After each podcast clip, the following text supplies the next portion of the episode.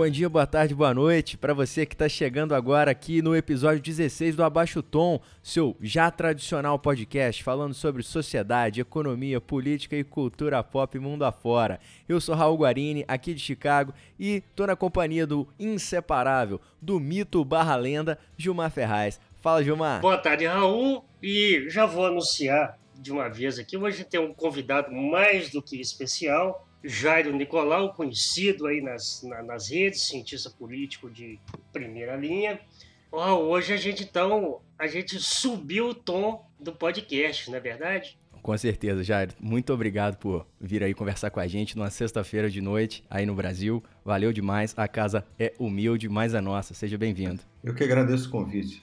Então vamos lá começar, Gilmar? A gente tem essa, essa entrevista aí com o Jairo hoje e aí a gente deixa o tom do ouvinte para o próximo episódio, a gente acumula o tom do ouvinte. Então, para quem não conhece, mas já deveria conhecer, o Jairo é professor e pesquisador lá do Departamento de Ciências Sociais da, da FGV do Rio, CPDOC, fui aluno dele lá, é doutor e mestre em Ciência Política pelo antigo IUPERJ no Rio de Janeiro e é autor aí de livros como O Brasil Dobrou a Direita, que saiu esse ano pela editora Zahar, representante de quem? Da Zahar também em 2017, e primeiro trabalho que eu conheci do Jairo, por exemplo, foi a história do voto no Brasil, lá o livro dele de 2002, que era muito usado aí pelo Márcio Grijó no curso dele de Instituições Políticas Brasileiras na Fundação Getúlio Vargas. Um abraço pro Márcio, que também de vez em quando está aí ouvindo a gente.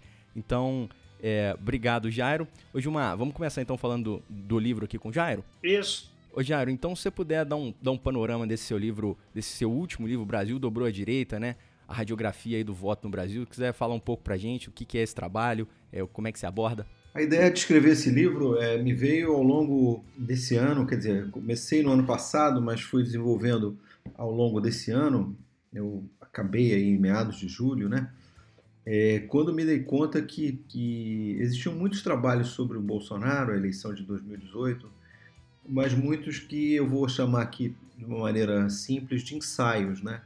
Trabalhos muito bons, com interpretações do significado da vitória do Bolsonaro, tentando entender o Bolsonaro numa espécie de crise da democracia brasileira, é, no momento de, enfim, de inflexão da, da, elite política, ali com a crise que se arrastou ao, ao, longo do governo Dilma e até o fim do governo Temer, né? Então era, era um ambiente, claro, todo mundo reconhece que foi um ambiente de tensão, de crise, e isso gerou muitos ensaios, né? eu, eu chamo de ensaios porque são é, trabalhos de fôlego, muito interpretativos, mas com pouco dado, pouco material empírico.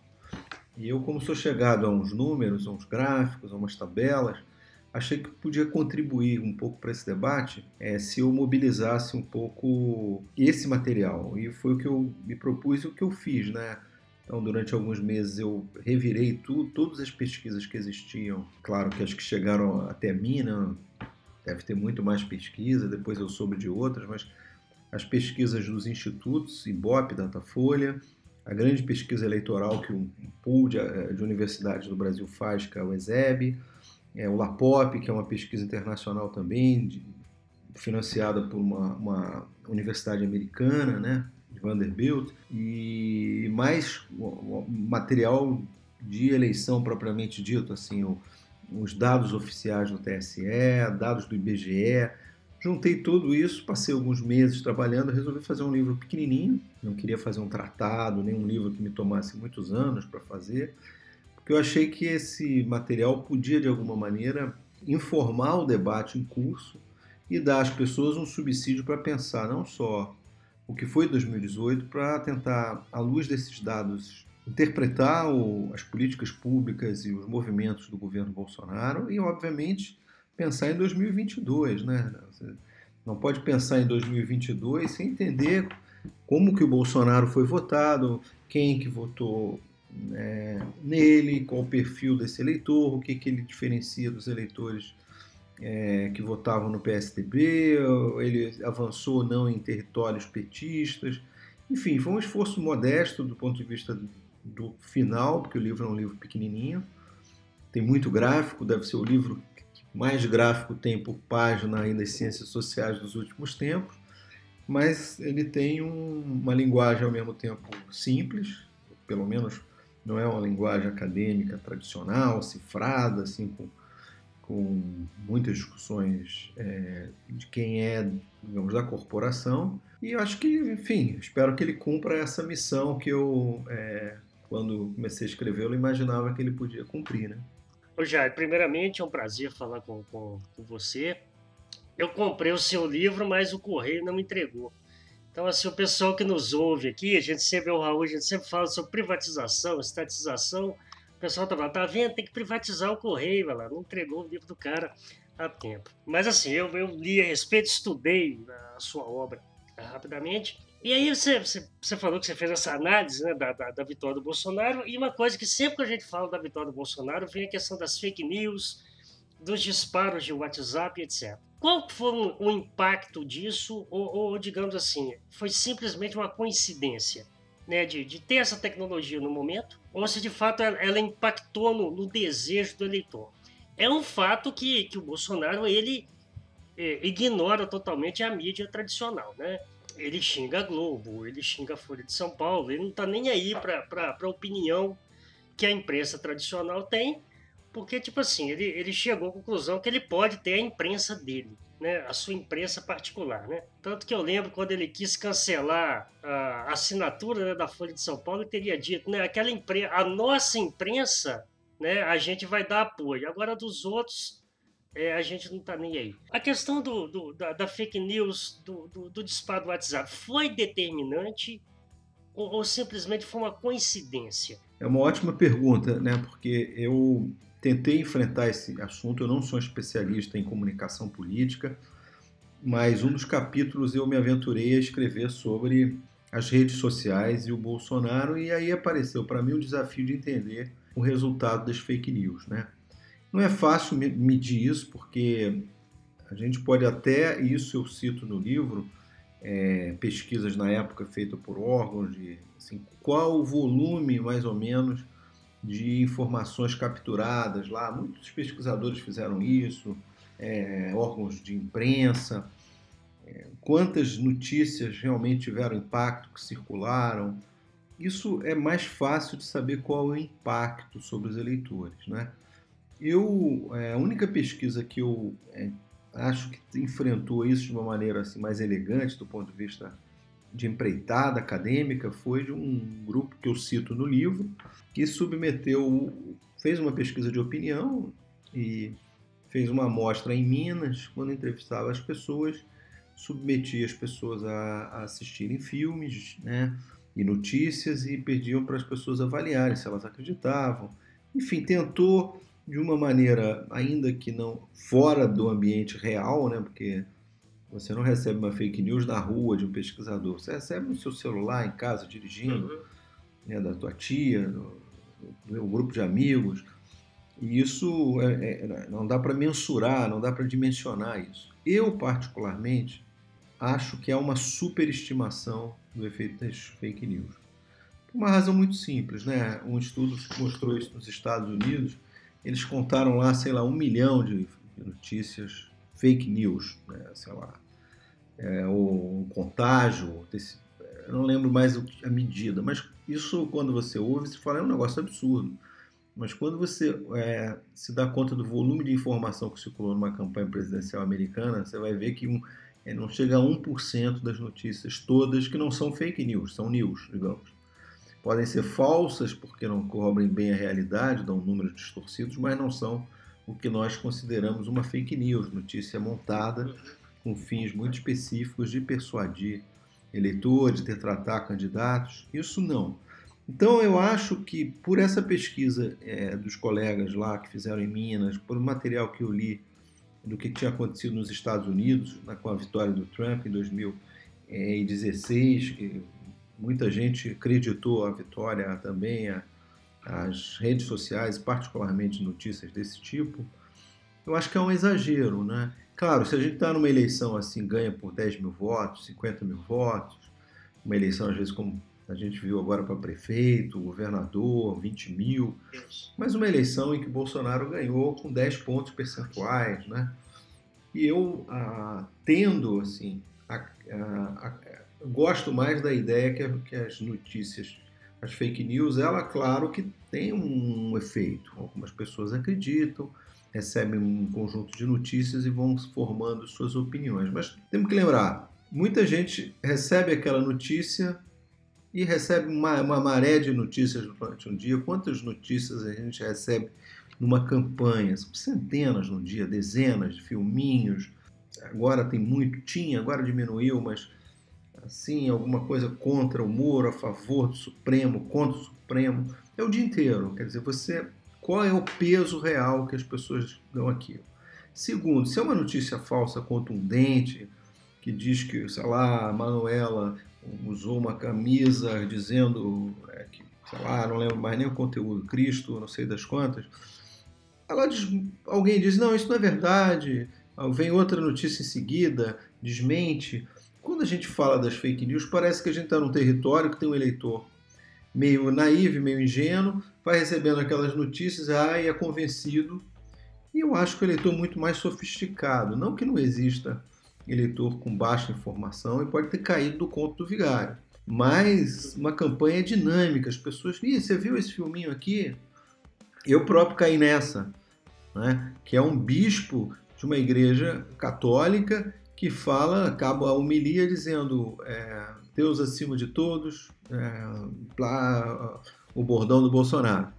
Eu fiquei impressionado com aquilo, que eu tenho uma formação católica né, na minha adolescência. Eu falei, nunca pensei em ver um bispo.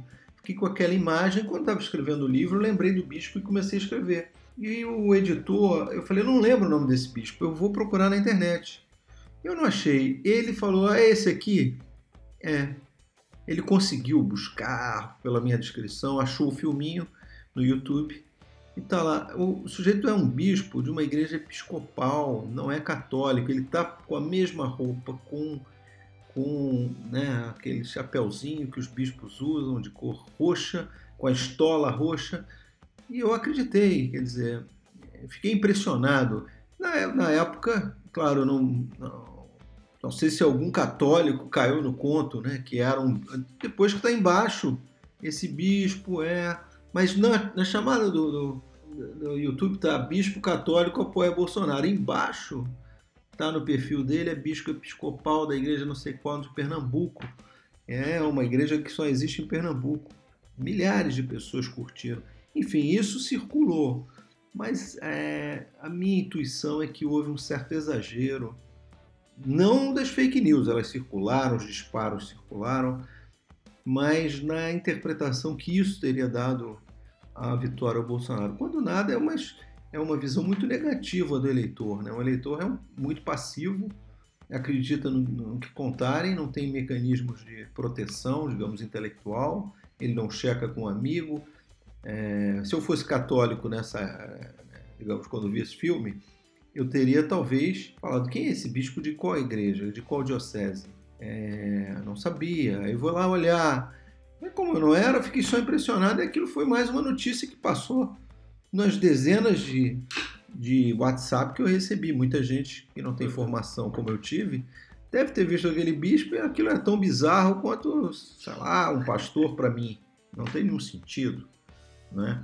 Não conheço o mundo evangélico. Então, assim, no final das contas, eu acho que há uma, uma, uma, um exagero na interpretação sobre o tamanho das fake news, embora eu reconheça que elas foram abusivas, sobretudo da parte do Bolsonaro, não exclusivamente, teve fake news de todo lado, é, e ela teve alguma influência. Se uma eleição fosse apertadinha, uma diferença miúda, a gente talvez tivesse falado. Se não fosse aquele disparo em massa, se não fosse aquela é. compra, o Haddad teria vencido. Mas não acho que foi para isso, não.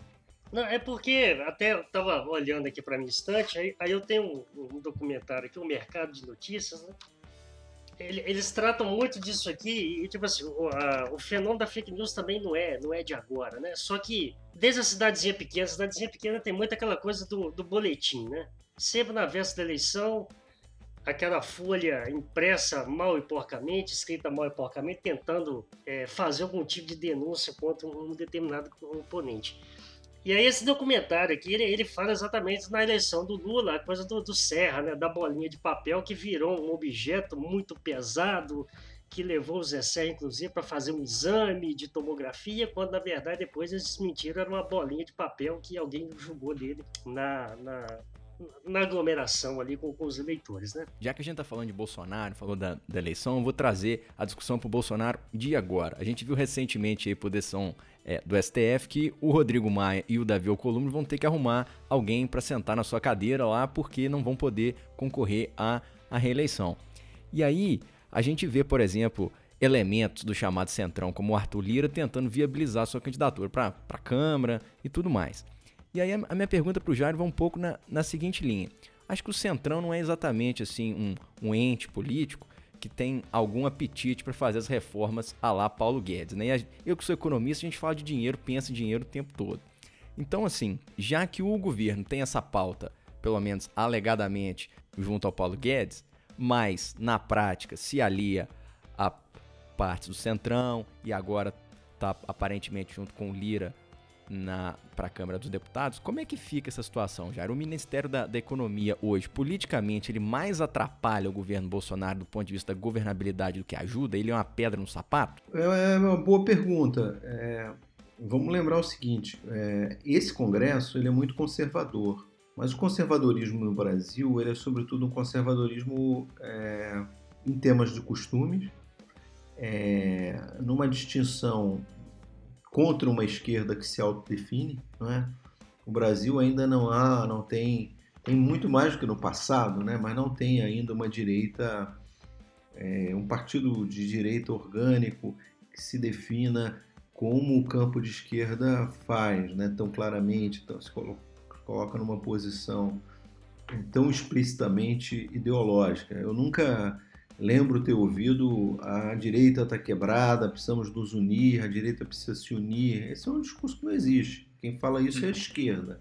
A direita no Brasil, ela, ela por muito tempo é, se, se firmou como um contraponto à esquerda, mas sem a, a, muito mais pela negativa, nós não somos esquerda e somos essa pletora de forças políticas diferentes essa, esse Congresso conservador, na sua composição, certamente se você colocar temas comportamentais, como o Rodrigo Maia evitou de fazer e prometeu que não faria, não tivemos nenhum dos temas centrais da campanha do Bolsonaro sobre comportamento levado à Câmara, né?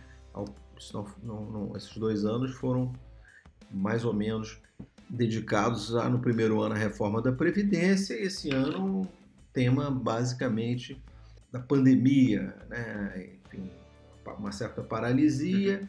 e votações pontuais aqui e acolá.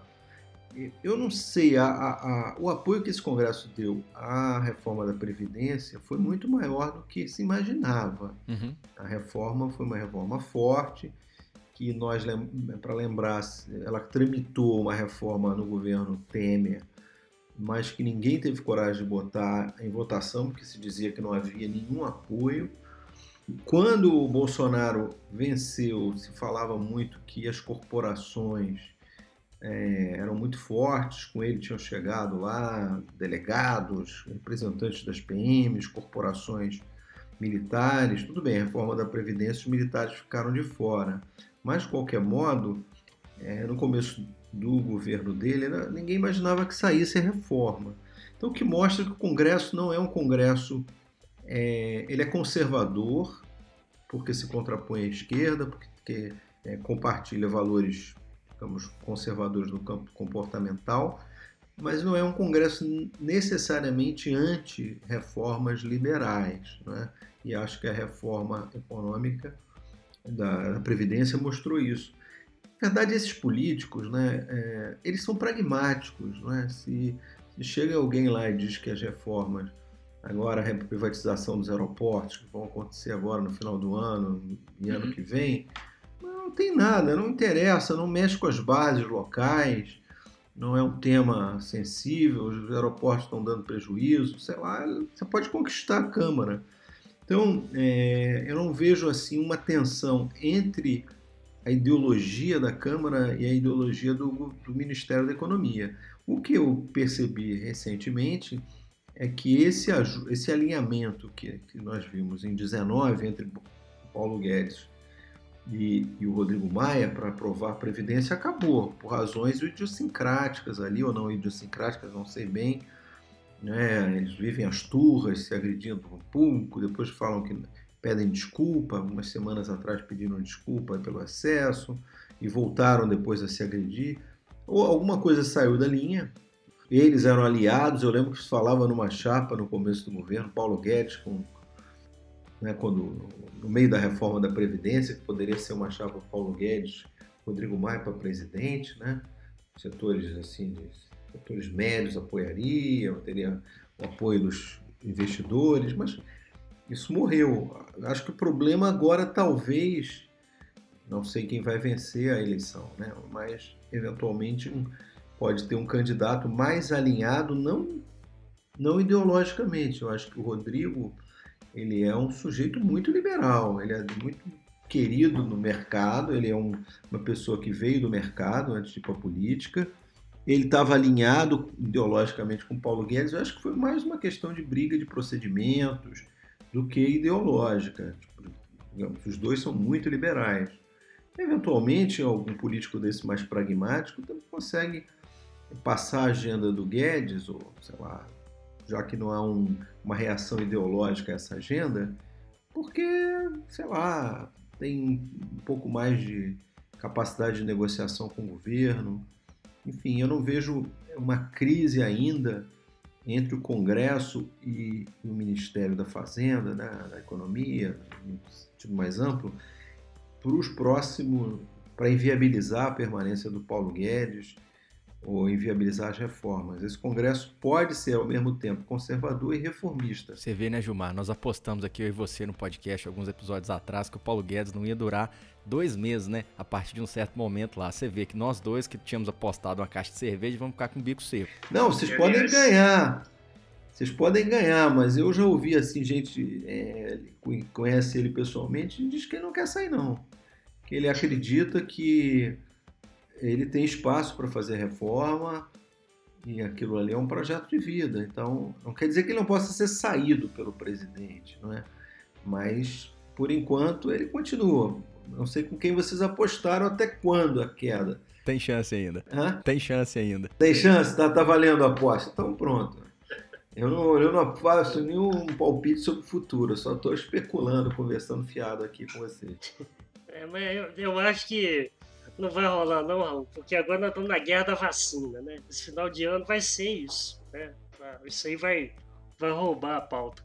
É verdade. Vamos dar assunto aqui? Bora! Ô, Jairo, uma, uma das coisas que você né, publicou aí no, no, Eu li alguns textos no UOL, eu, eu vi, ouvi o seu podcast lá da, com a Renata Lopretti, e aí você falou muito, né? Eu acho assim, a grande novidade desta última eleição para prefeito foi a questão da cláusula de barreira, né? Aqueles partidos que não atingiram, né, uh, 1,5% nessa eleição e 2% na próxima não, não poderão é, fazer coligações, né?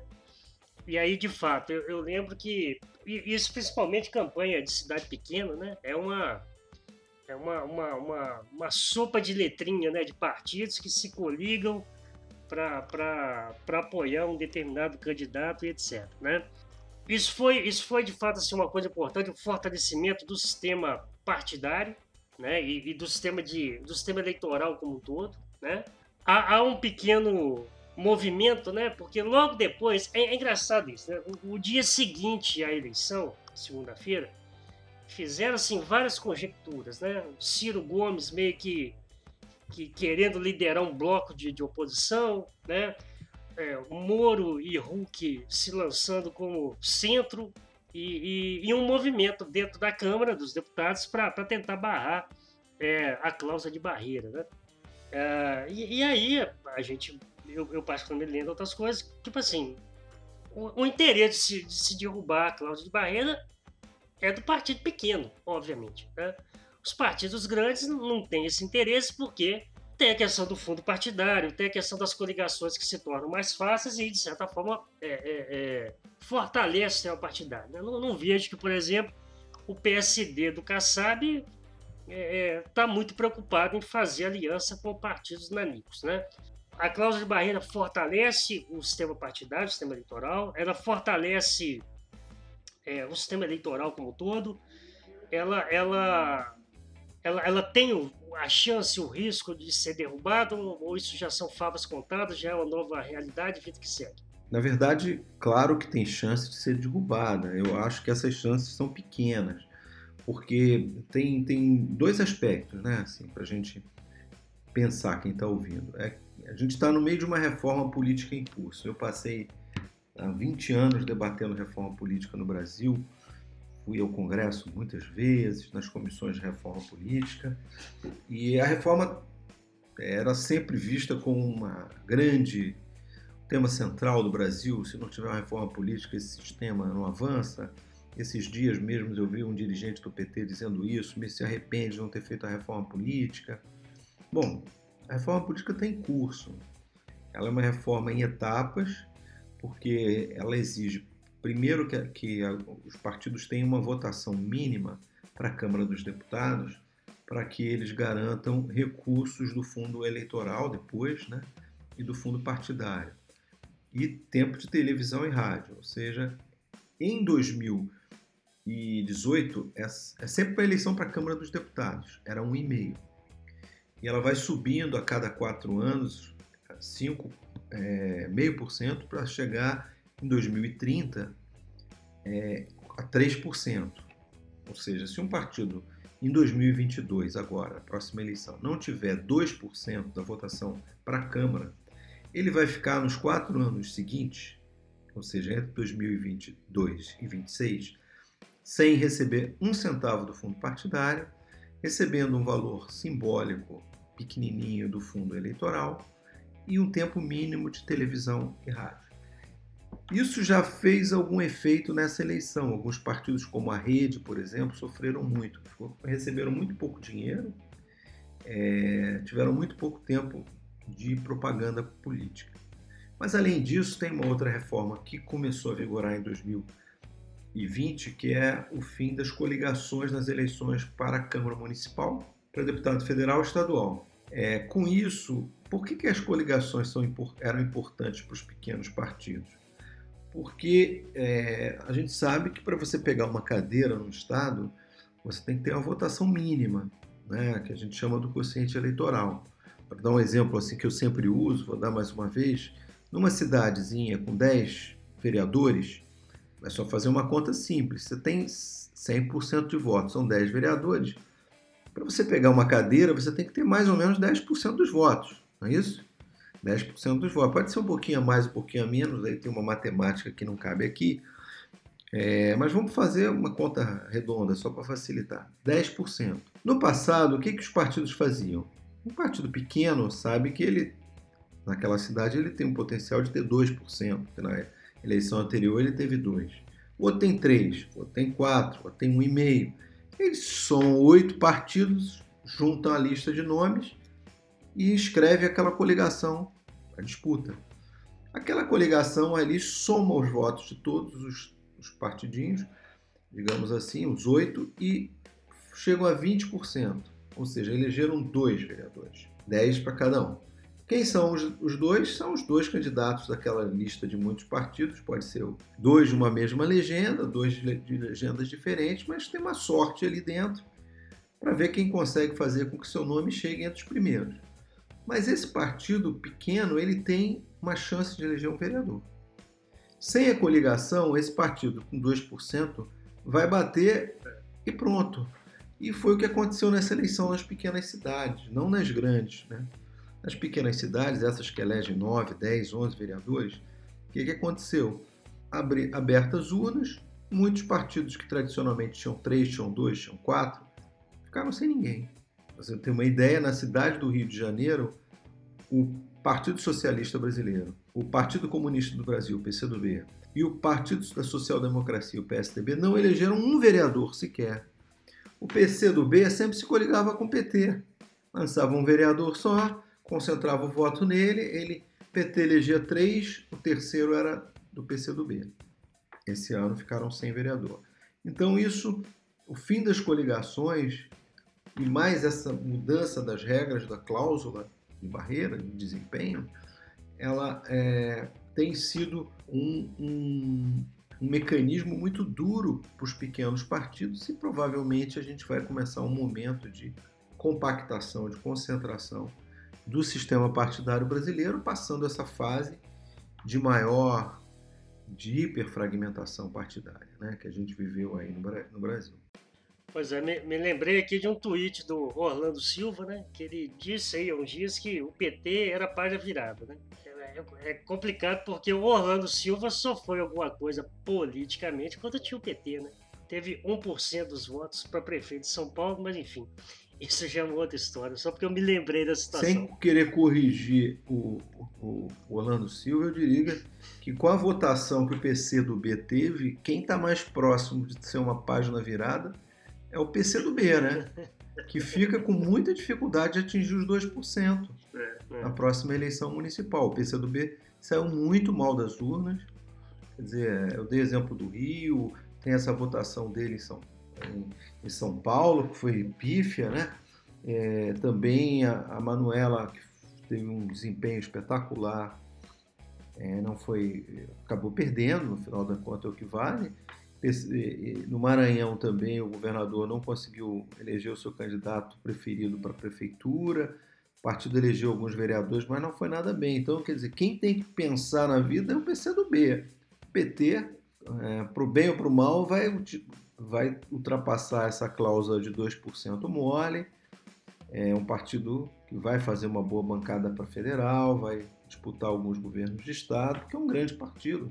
Quer dizer, num quadro que tem partidos médios, ele é um dos partidos que se destacam. Né? Ô Jairo, sem você saber, você fez um dos hosts desse podcast muito feliz, porque o Gilmar é um petista raiz. O ouvinte aqui do podcast sabe que ele é um petista raiz. Ele tá rindo de orelha a orelha agora com seu comentário dizendo que o PC do B é página virada e não o PP.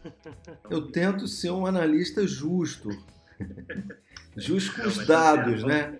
O ouvinte não tá vendo, mas o Gilmar tá rindo de orelha a orelha aqui, ó. Não, é, é, essa discussão ela, ela, é maravilhosa, né? Esses, esses, essas espetadas da, da, da, política são muito boas, né?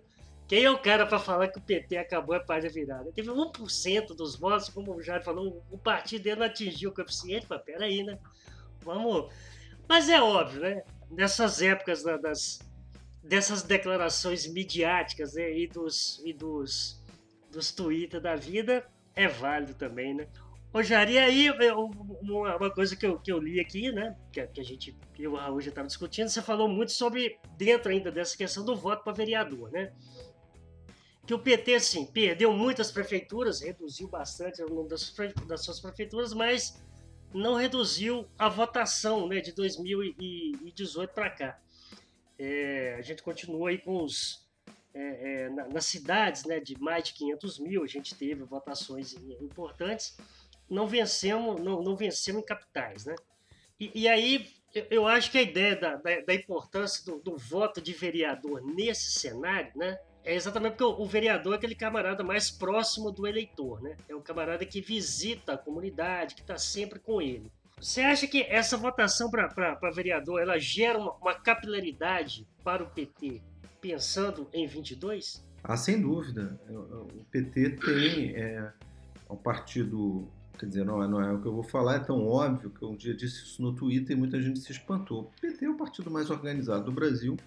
Eu não teria dúvida de dizer que é um dos mais organizados da história da República, né? do ponto de vista da sua estruturação nos municípios, é na sua, o que você usou o termo é bom capilaridade, ou seja, ter diretório aberto, lançar candidatos a vereador nas cidades, ter eh, 500 mil filiados, é, uma parte deles ativos na vida do partido. Enfim, o PT é, um, é uma força política que não é desprezível, pelo contrário, é, tem que ser sempre salientada essa, essa, esse diferencial que o partido tem. Eu gosto de usar é, voto é, para a Câmara Municipal justamente por isso que você disse. É, todo partido lança pelo menos um, um candidato a vereador. Se ele não tá, se ele não lança um vereador, tá, não existe naquela cidade. Pode ter até uma porta aberta lá, mas se não conseguir lançar um vereadorzinho, agora candidato a prefeito não. Candidatura a prefeito exige uma série de, de discussões, inclusive se vai apoiar um outro Vamos lembrar, na maioria dos municípios brasileiros você não tem dois turnos. Então a coligação é fundamental ser feita no primeiro. Então nem todo partido tenta sorte com candidato próprio, né? Porque uhum. sabe que pode levar à derrota de um campo político. É muito comum que essas negociações sejam feitas antes, porque só tem um turno, né? Nas grandes cidades você pode até negociar, cada um sai, no segundo turno vamos conversar. E também porque, dá um exemplo, né? Antes, só para fechar o raciocínio, o PT em Porto Alegre não lançou candidato. Se eu pegar a votação nacional do PT e falar, ah, aumentou, o PT elegeu. Bom, mas se a Manuela se elege em Porto Alegre, o PT tá no governo, estaria no governo. Mas na estatística da campanha ele entra com zero votos. Não lançou ninguém em Porto Alegre. Mas se eu olhar a bancada do PT em Porto Alegre, eu vou ver que foi uma das mais partidos mais votados. Elegeu, sei lá, três, quatro vereadores pelo menos. Tá certo? Então, por isso que eu acho que a melhor forma, o melhor indicador em eleição municipal é olhar para a Câmara Municipal. É lá o chão da política onde que está a capilaridade do, do, do partido. E, por exemplo, qual é, a, qual é o tamanho do PSOL em São Paulo, pessoal? É a votação do Boulos ou é a votação para a Câmara Municipal? É a votação para a Câmara, que expressa o enraizamento do partido. Claro, o Boulos ajudou a eleger um ou dois vereadores, é, deu um, uma ampliada no voto de legenda, mas não é o tamanho do PSOL, não é o Boulos. É, o PT teve mais vereador do que o PSOL. Né? O PT está mais enraizado em São Paulo, então por isso eu prefiro trabalhar com vereador. E olhando para vereador, realmente o PT foi é, manteve o que tinha nas pequenas cidades e nas grandes cidades foi o partido mais votado, pouca diferença em relação ao DEM e aos republicanos, mas foi o partido mais votado, o que é bom, que mostra que o PT sim voltará e será uma boa, fará uma boa bancada novamente em 2022, isso é líquido e certo, né? A Daniela Campelo, sua colega aí de Fundação Getúlio Vargas, Jairo, ela no Twitter é, lançou um, o seguinte argumento num, num tweet lá. Ela disse o seguinte: olha, a gente tem que interpretar essa eleição agora e os dados dessa eleição com um certo cuidado, porque é uma eleição muito diferente, no meio de uma pandemia, com abstenção muito grande, é uma campanha muito diferente, uma campanha em que teoricamente a gente não poderia ter, ter aglomeração, uma campanha mais curta. Então minha pergunta é um pouco no, no seguinte sentido: frente aos dados que a gente pode olhar para essa última campanha agora, para essa última votação, o que, que realmente dá para aprender agora e o que, que a gente tem que ter um pouco mais de pé atrás, porque, poxa, pode ser que o dado está apontando essa direção, mas esse dado é muito viesado porque é muito é, é, da idiosincrasia dessa eleição. É, a idiosincrasia dessa eleição, basicamente, comparando com a de 16, foi a pandemia que impediu a aglomeração e favoreceu o aumento dos, dos, da abstenção. Quer dizer, a campanha curtinha já existia em 2016, a legislação é a mesma. Então, por aí não houve novidades. O é, tipo de campanha é o que nós vamos ter que nos acostumar. São campanhas né, de 45 dias de campanha oficial. Não é? Eu sou de um tempo, em 89, por exemplo, a eleição do Collor começou em março. Dizer, foi uma eleição que não acabava. A eleição foi em novembro, segundo turno foi em dezembro. Uma eleição longuíssima. Agora, a eleição oficialmente, o candidato ele tem 45 dias, é um disparo, é uma é, até para gastar dinheiro, por incrível que pareça, fica difícil você pegar milhões, 10 milhões, gastar em 45 dias ali e prestar conta, sei lá, como Bruno Covas, por exemplo, gastou em São Paulo. É, não é fácil você gastar. Os políticos conseguem fazer essa, esse milagre de gastar muito em pouco tempo, mas realmente mudou a natureza da campanha. O que é, eu acho que não mudou é que a eleição municipal ela é uma eleição que, que mexe lentamente com o sistema partidário. Você nunca, quando você observa, por exemplo, qualquer critério, número de prefeituras, fala, ah, o PT caiu, caiu de 195 para 172, perdeu 24, outro perdeu 35. Aí você vai ver, são prefeituras de um país que tem 5.700 prefeituras. Se você vê em percentual, você não vê um partido, digamos, tem, tem 1% dos votos numa eleição e passa para 9% na seguinte. Nunca aconteceu isso na eleição municipal. O que eu estou dizendo é que uma eleição municipal as, as mudanças são leves. Eu gosto de dar o exemplo das mudanças da, da placa tectônica. Né? Tem um ajuste ali, sabe que os, quem mede isso diz que a Terra andou, não sei lá, metros para um lado para o outro. Os geólogos ficam mensurando esse, esse, esse movimento, sabe que ele existe, tem as fendas e tal, mas não são eleições para gerar terremotos ou tremores de terra mais severos, porque ela envolve muitos cargos, um país muito complexo. Então eu diria o seguinte: a eleição de, 20 parece o Brasil está mais parecido com a 16 que a de 18. Né? O exemplo do PSL, para mim, é, foi o que eu mais gostei de ter observado. O PSL, na eleição de 2016, teve 2% dos votos para a Câmara Municipal, para os vereadores. PSL, partido que o Bolsonaro concorreu à presidência. Bom, aí entre 2016 e 20, todo mundo sabe o que aconteceu. O Bolsonaro se filiou, chegou à presidência, é, elegeu com ele 52 deputados, senadores, um arrastão que é maior bancada em Minas, São Paulo, Rio, as assembleias desses três estados. Um, uma devastação que o Bolsonaro fez no sistema partidário em 2018. Bom, o que, que nós esperaríamos? Que nessa eleição o PSL desse um salto, não é? É o partido que teve para gastar 250 milhões, o partido que mais teve dinheiro no fundo eleitoral e com isso provavelmente atraiu quadros para porque onde tem dinheiro você tem é, possibilidade de ter pessoas né? Sem contar que o partido do Bolsonaro foi, pelo menos. Bom, o Bolsonaro saiu do partido, mesmo assim. O que, que aconteceu? O PSL passou de 2% para 3% da votação nacional. Ou seja, ele ganhou um ponto percentual depois desse carnaval que ele fez em 2018. É, é assim, o que mostra que é, as eleições municipais elas mexem muito pouco com o poder real no Brasil fundo, né, a base do sistema político está nos municípios. Então eu leio essa eleição como eu leio, aprendi a ler todas as que antecederam municipais. Claro que jornalistas querem encontrar coisas incríveis. Esse meu discurso você não vende nenhum jornal. Se eu disser, se cientista político diz que não aconteceu nada, ou aconteceu muito pouco, acabou, acabou. Para que tanto analista político? Para que tanto departamento de produção de dados, jornalismo de dados, se não aconteceu nada? Vamos descobrir uma coisa aí. Descobriram que a votação do PSOL parece com a do Novo. As duas votações são insignificantes. Descobriram que o PT cresceu um pouquinho, que o DEM cresceu muitinho e que o, sei lá, a direita ampliou. Qual é o recado das urnas? O jornalismo quer...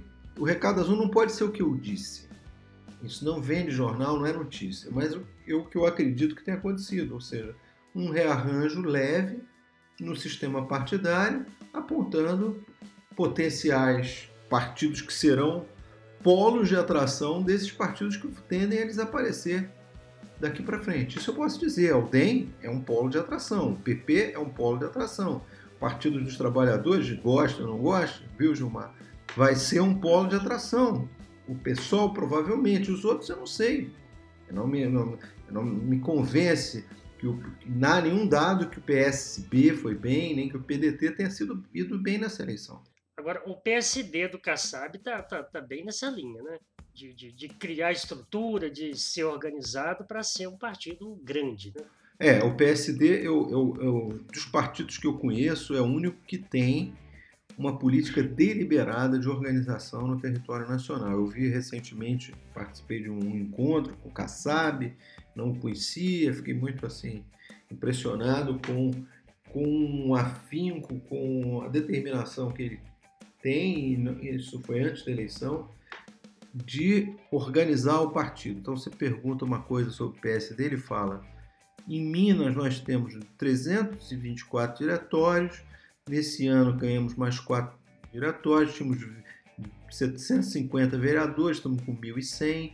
A nossa meta, ele, ele tem aqueles números, chega a ser irritante. Ele controla aqueles números todos do Brasil, mas com um projeto político. Tem ideologia? Tem programa? Se eu perguntei para ele, ele, ele, quando eu perguntei sobre ideologia, programa, ele voltou, a resposta foi: Temos 725 vereadores na Bahia, temos crescido pelo. Mas não tem ideologia, não tem programa, não tem nada. É um partido que vai se empoderando, se, digamos, ganhando é, musculatura, mas tá bem. Ele pode ser um partido de 100 deputados, um partido pivô na política brasileira. Ele disse que é lançar candidato à presidência. Não sei se vai se efetivar, mas dos partidos todos do Brasil, eu acho que é o que tem mais determinação em se tornar um partido é, de âmbito nacional, organizado dos municípios. E eu acho que essa eleição revelou que esse projeto está muito bem encaminhado e provavelmente daqui para 22 o partido vai atrair muitos quadros. Né? Esses derrotados que eu fiz menção das pequenas cidades, é, deputados que estão em partidos médios, sei lá, PTB, porque o sujeito vai tentar a sorte no PTB, Partido Trabalhista Brasileiro, é, sabendo que ele pode, em Alagoas, ele pode não atingir o quociente eleitoral para deputado estadual, mas o PSD já tem nove deputados, se ele for, ele tem chance de ser o décimo primeiro numa onda de fortalecimento do partido. O cálculo passou a ser diferente. O PSD, sem dúvida, é um dos polos de atração para os próximos meses, né? porque é, é uma estratégia de organização partidária incomum e que está dando certo. Ô Jairo, é, agora uma questão um pouco mais genérica, né? Logo depois da, da, da na ressaca da, das eleições de segunda-feira, né, naquela semana que seguiu, o ministro Barroso, né, ele presidente lá do TSE, ele afirmou que o Brasil iniciou a transição para o voto facultativo, né? acredito eu que ele me baseou na, na alta abstenção que a gente teve na, nas últimas eleições, etc. É, você acha que, que, que o Brasil está tá preparado para fazer essa discussão do voto facultativo? De fato, a gente está iniciando um processo que vai levar a isso? Olha, eu, eu, durante. Eu já fiz menção a isso, eu participei muito ativamente dos debates de reforma política, né? Nos últimos 20 anos, 25 anos. E o tema da, da, do fim do voto obrigatório nunca apareceu com força, nunca foi uma prioridade. Eu, pessoalmente, não acho que isso seja um tema. Não é que eu não queira discutir, eu não acho que é um tema central na vida das pessoas. Uhum. Porque é, os benefícios de ter uma alta participação a gente conhece, né?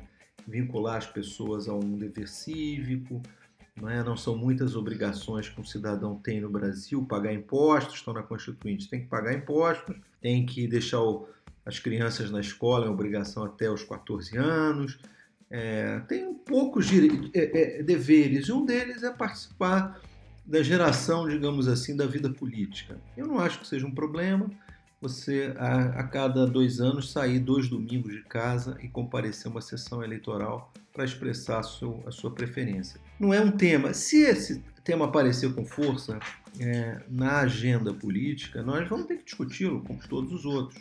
Eu coloquei lá no Twitter também uma resposta a isso que disse o ministro, lembrando a ele que três constituições referendaram a, a, o voto obrigatório, a 34 que inventou, a Constituinte de 46 e a de 88. Esse é um tema central da arquitetura do sistema representativo brasileiro. Ele, para acabar, ele tem que participar é, um amplo debate da sociedade, não é isso? É, mensurando os efeitos, mencionando quem perde, quem ganha, os impactos disso sobre a representação dos mais pobres, sobretudo, né? olhar para fora, ver o que está acontecendo nos Estados Unidos, onde há um movimento da parte da intelectualidade defendendo o voto obrigatório como uma forma de diminuir as discrepâncias da participação, né? É, são os setores mais vulneráveis da sociedade americana, aqueles que menos comparecem, né? É, então lá já há um debate desse tipo, a gente tem que olhar para fora, olhar para dentro. E eu, o que eu aprendi nesses anos de debate sobre reforma política é que a gente só deve consertar o que está quebrado é, uma boa parte do debate da reforma eram pessoas propondo é, é, concertos para o que não estava quebrado, ou que elas não sabiam que para servir aquele concerto. Uma das ideias era, por exemplo, voto distrital. Para quê? aproximar o representado do representante. Então, é, vamos lá, vamos na Inglaterra, o representado e o representante é, são próximos. Vamos ver se em outros países essa fantasia da proximidade do representado do representante existe. Bom, mas se a gente perde o quê? Por que, que há também na Inglaterra, no Reino Unido, nos Estados Unidos, um movimento para, para adotar um sistema proporcional de representação e abrir mão do famoso é, voto majoritário distrital que eles, é, em última instância, passaram a ser o país mais conhecido por, por usar esse sistema. É? Na verdade, o, o, a Câmara Municipal de Londres é eleita por um sistema que não é mais majoritário. O Parlamento da Escócia por sistema proporcional. É, o Parlamento Europeu eles não estão mais, mas era também por representação proporcional. O Parlamento do País de Gales também por sistema proporcional. Quer dizer, só sobrou o Parlamento Nacional e há uma queixa muito grande. Então, fazer um balanço ah, é que é o voto majoritário? Para quê? O que, que a gente ganha? Não é fantasia? E os pequenos partidos? A gente vai dilacerar as pequenas forças políticas no âmbito local para ganhar o quê? Esse debate tem que ser feito de maneira madura. Agora, o ministro chegar numa entrevista e lançar ao ar uma, uma, um comentário desse é de enorme responsabilidade, eu acho. E como de resto, eu acho que o voto facultativo por celular devia ter sido uma iniciativa do Congresso. É uma mudança numa prática. Não estou dizendo que eu sou contra. A gente tem que é, dimensionar é, os efeitos disso, a facilidade para o cidadão. Não precisava talvez ser no celular, podia ser num site, sei lá. Tudo bem, foi a solução, mas isso foi uma deliberação do, da Justiça Eleitoral, não passou por o Congresso e realmente mudou a relação do eleitor brasileiro com a abstenção, ou seja, durante toda a história do Brasil, é, desde a República de 46, que, o, que o, a justificativa eleitoral foi inventada, ou seja, eu não vou votar no voto obrigatório, mas eu posso ir lá dizer para a Justiça Eleitoral que eu não pude ir porque eu estou doente, porque eu pude ir porque eu estou fora do meu domicílio eleitoral.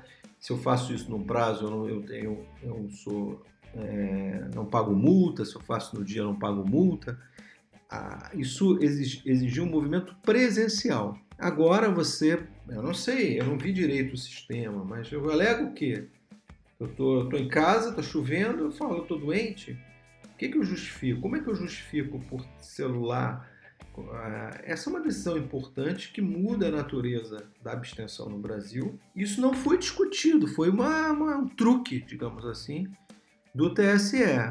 Facilitou a vida do cidadão? Facilitou, mas nem tudo que facilita a vida do cidadão deve ser adotado de maneira afobada. Né? O, o, isso teve pouco impacto, mas o, o, Barroso também no dia da eleição deu entrevista dizendo que eu ia, ia caminhar para o voto por celular. Meu Deus, aí não, né? Quer dizer, então você está lá discutindo aí o, as milícias então vem cá, me dá seu celular aqui, meu amigo. Vota aqui, deixa eu ver o seu voto. Não é? A, volta da compra de voto, vota aí. Do meu lado, acabou, te dou 100 pratas. Que isso? Como que você vai acabar com, com a ideia que foi uma ideia que, que é importante no Brasil de você se deslocar, ter uma sessão eleitoral e, e, e expressar o seu voto agora numa máquina moderna, em segredo ali, quietinho. Como que alguém lança um negócio desse? Então, acho que o ministro foi responsável duas vezes. A, a ideia de, do voto por celular sumiu, mas a ideia do voto, do fim do voto obrigatório, é, repercutiu muito negativamente e eu fui um dos que reagi, porque achei um absurdo ele lançar uma ideia assim, como fosse só mais um ajuste no, no, no TSE, a gente caminharia para o que ele considera o melhor formato. Pode ser que o voto facultativo seja uma opção, mas eu diria até mais, isso devia ser tema de uma consulta à sociedade, de um referendo. De certa forma, então, a declaração do Barroso em relação ao voto facultativo está no mesmo nível da do Bolsonaro com o voto impresso, né? Para mim tá. Todo respeito. Eu tive que utilizar o, o, aplicativo e-título esse ano para justificar meu voto, já que eu tô aqui nos Estados Unidos, não pude, não pude votar, não pude viajar para para estar tá no Brasil. E aí, quando eu tive que justificar, eu tive que fazer o upload de algum arquivo PDF, JPG ou PNG que justificasse, né, que, que desse lastro à minha justificativa. Eu fiquei pensando, minha justificativa literalmente foi: não estou no país. Como é que eu justifico? Eu vou ali na rua e tiro uma selfie? O é, que, que eu faço? Eu vou mandar uma conta de luz? Então, assim, o, o sistema é meio, meio esquisito, meio, meio mal pensado. E quem vai checar isso? Você vai criar uma burocracia para ficar checando seu PDF? Se é verdadeiro, Exatamente. se é falso, se vou ligar para você, se você está nos Estados Unidos mesmo, ou se você está num, num, edifício, é, sei lá, Estados Unidos, ali na Barra da Tijuca, no Rio, Brasil, no Rio, numa casa com violão, o que, o que, que eu vou saber? Enfim, é, é uma engenharia que, que pode ser até é, feita, mas não pode ser feita de afogadilho nessa pressa, sem que o Congresso, que em última instância toma as decisões fundamentais sobre o sistema representativo brasileiro. Né? Ô Gilmar, vamos passar para o momento rachadinho, nosso bloco final aqui? Uhum. Então vamos lá, depois da vinheta vem aí. Então vamos agora para o nosso momento rachadinho, aquele momento que a gente divide com você, ouvinte, não o nosso salário, mas alguma coisa que a gente leu, viu e ouviu por aí. Então, ô Gilmar, vamos inverter o que a gente faz em geral com o convidado aqui. Vamos deixar o momento rachadinho do Jairo pro final, para ser o nosso grande finale. Vai aí você, seu momento rachadinho dessa semana, qual que é? Ô, Raul, você sabe que eu gosto muito de discos de vinil, né? E não é modinha, não, porque eu tenho, desde a minha adolescência, eu guardo os meus, né? E tem um vizinho do Raimundo da Violeira, né? Ele sabe que eu gosto, toda semana ele, ele bate ali na minha porta com um disco diferente. Essa semana ele trouxe esse aqui dos Rolling Stones, o Tattoo You, que é um disco de 81. E, e tem o grande hit Star Me Up, né? Acho que deve ser a música mais conhecida dos Rolling Stones, e apesar dela ser batida, eu gosto pra caramba. Porque ele, aquele acorde inicial do, do, do, Keith Richards é tipo assim, pode estar tá tudo um caos, né? Quando aquele, aquele acorde coloca tudo no seu devido lugar. É isso.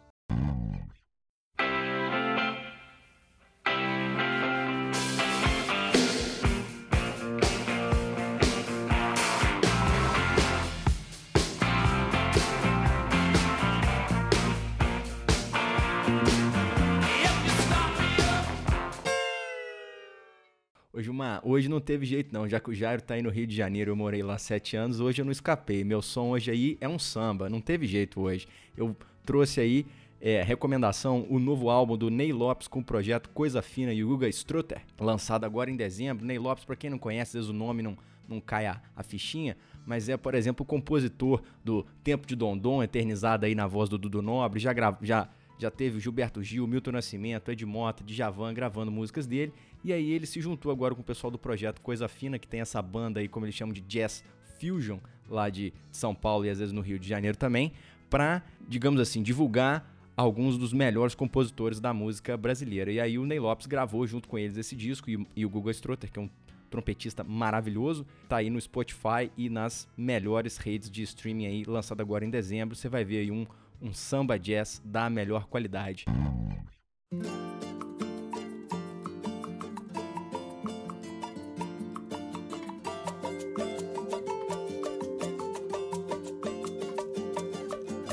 Lado esse baixo astral, erga a cabeça em frente ao mar. Agindo assim será vital para o teu coração. Jairo, seu momento rachadinha, fica à vontade. Bom, eu vou sugerir um livro que eu acabei de ler, chama-se Mãe Pátria, a desintegração de uma família na Venezuela em colapso. Eu ganhei esse livro, eu assim estava achando que ia ser é, um livro, mais um livro de sei lá, uma reportagem sobre a Venezuela, mas é um livro lindo, né? Ele foi escrito pela Paula Ramon, que é uma venezuelana. Atualmente ela trabalha em São Paulo, uma jornalista. É, é um livro muito bonito, porque ele fala é, da família dela, como uma família impactada, uma família de classe média impactada é, ao longo do, da era Chaves Maduro, né? Como o país vai mudando, um país que era um país de classe média, dependente do petróleo, mas o livro tem uma dimensão da família dela que eu achei que podia ser assim exagerada, mas ficou muito bonito, um equilíbrio muito grande entre essa crise que o país vai vivendo de empobrecimento das pessoas, do aumento da violência, do afastamento daquele padrão de dependência do petróleo para um país em que conseguir mantimentos passou a ser uma coisa, uma guerra. Né? E ela descreve todos esses processos a partir do olhar da mãe. Então a mãe é, só entendia a, a riqueza do livro, do título, quando eu acabei o livro, porque um, é, Mãe Pátria tem esse sentido aí de ser a mãe dela e a pátria também. É muito comum a gente chamar a pátria de mãe, né? E, então eu recomendo, eu, eu, eu, não só para ler, como um ótimo presente de Natal. Eu já comprei aí para dar para os amigos, porque é um, é um presente é, certo. Acho que muita gente que gosta de política, mesmo quem não gosta de política, é curioso assim sobre a, a, a vida, a vida de um país ou de uma família, vai, vai é, gostar do livro, eu acho. Já, já que o Raul me entregou que eu sou petista, você falou na Venezuela, mas eu sou daquele petista que eu acho que a gente tem que abandonar determinadas ideias, viu? Talvez não abandonar as ideias, mas abandonar algumas ideias que não se transformam em projetos, né? E eu acho que a Venezuela está um pouco nessa linha. Se você ler o livro, você vai, vai entender completamente o equívoco que é hoje apoiar essa, a, o governo Maduro e essa solução né, venezuelana. Acho que a Venezuela está numa situação tão caótica que é difícil até saber qual alternativa que eles vão inventar, né? Mas concordo contigo, a, a, os, os, setores brasileiros que apoiam a Venezuela deviam pensar direitinho se não é hora de buscar uma alternativa, né? Então vamos aí nos despedindo. Jairo, quer deixar suas redes sociais? Como é que faz para falar com você, entrar em contato? Eu deixo aí o meu. Eu, eu sou um twitteiro ocasional, né? De vez em quando tô lá que é Jairo Nicolau 1, né? É, é, é, é, a única rede que eu, que eu frequento. Eu leio muitos colegas, é, compartilho uma coisa ou outra, é, mas eu gosto do Twitter, mas não sou usuário de outras redes sociais. Eu acho que é o melhor é, caminho para me encontrar é por ali. Tá falado. Gilmarzinho, seu, suas redes sociais. Arroba Gilmar F no Twitter, Gilmarzinho explica no Instagram e o nosso Twitter oficial daqui, o arroba alô underline abaixo tom. Agradecer ao Jair pela, pela, pela entrevista, foi, foi muito esclarecedor e, e, política sempre é um negócio muito. Eu, eu, eu sou muito empolgado né, para conversar de política. Quando a gente encontra alguém que gosta também, aí Fechou. E assim, dizer pro ouvinte aí que o Jairo foi muito gentil em topar vir aqui, porque eu mandei um e-mail para ele assim na cara de pau, pô, a gente tem um podcast, dá para fazer uma entrevista, vamos lá, ele topou na hora. Muito obrigado, Jairo.